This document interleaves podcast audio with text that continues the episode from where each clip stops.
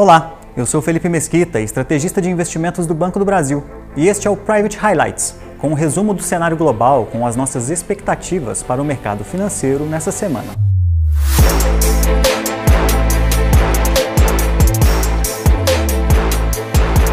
Contextualizando os primeiros dias de dezembro, houve divulgação de diversos indicadores econômicos em meio à alteração de perspectivas nas notas de crédito de algumas das principais economias do mundo, baterias de resultados finais do PIB do terceiro trimestre e o conjunto de relatórios sobre o mercado de trabalho americano. No cenário global, a grande expectativa era pelo relatório do payroll, importante indicador de vagas de emprego que saiu na última sexta-feira e evidenciou uma queda da taxa de desemprego que atingiu 3,7% em novembro, com incremento no salário médio por hora.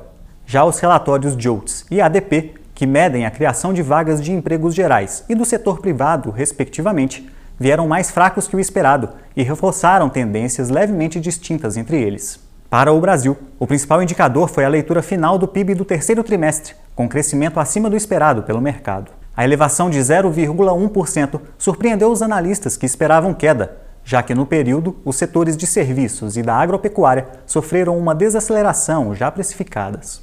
Nessa semana, o principal assunto continuará sendo a política monetária nos Estados Unidos, visto que o FONC realiza sua última reunião para a decisão de juros do ano. A perspectiva majoritária é de que a autoridade monetária mantenha os juros no patamar atual, no range entre 5,25% e 5,5% ao ano. A semana ainda reserva indicadores que devem influenciar os mercados, como a inflação ao consumidor e produtor, produção industrial e vendas no varejo, todos referentes a novembro.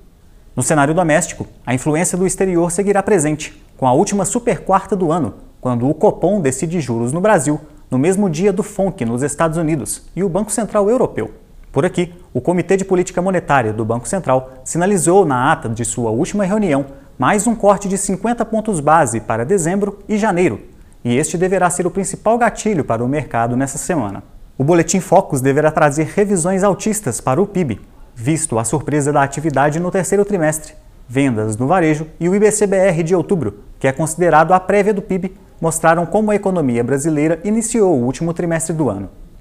Porém, a inflação ao consumidor fechada de novembro, o IPCA, sai amanhã e é o principal indicador para ser monitorado por aqui. Portanto, essa semana tende a ter atenções voltadas para as decisões de política monetária nos Estados Unidos, Europa e Brasil. Além disso, as publicações do CPI americano e IPCA brasileiro irão balizar os discursos dos dirigentes. Bom, por hoje era isso. Eu desejo a todos uma ótima semana e até a próxima.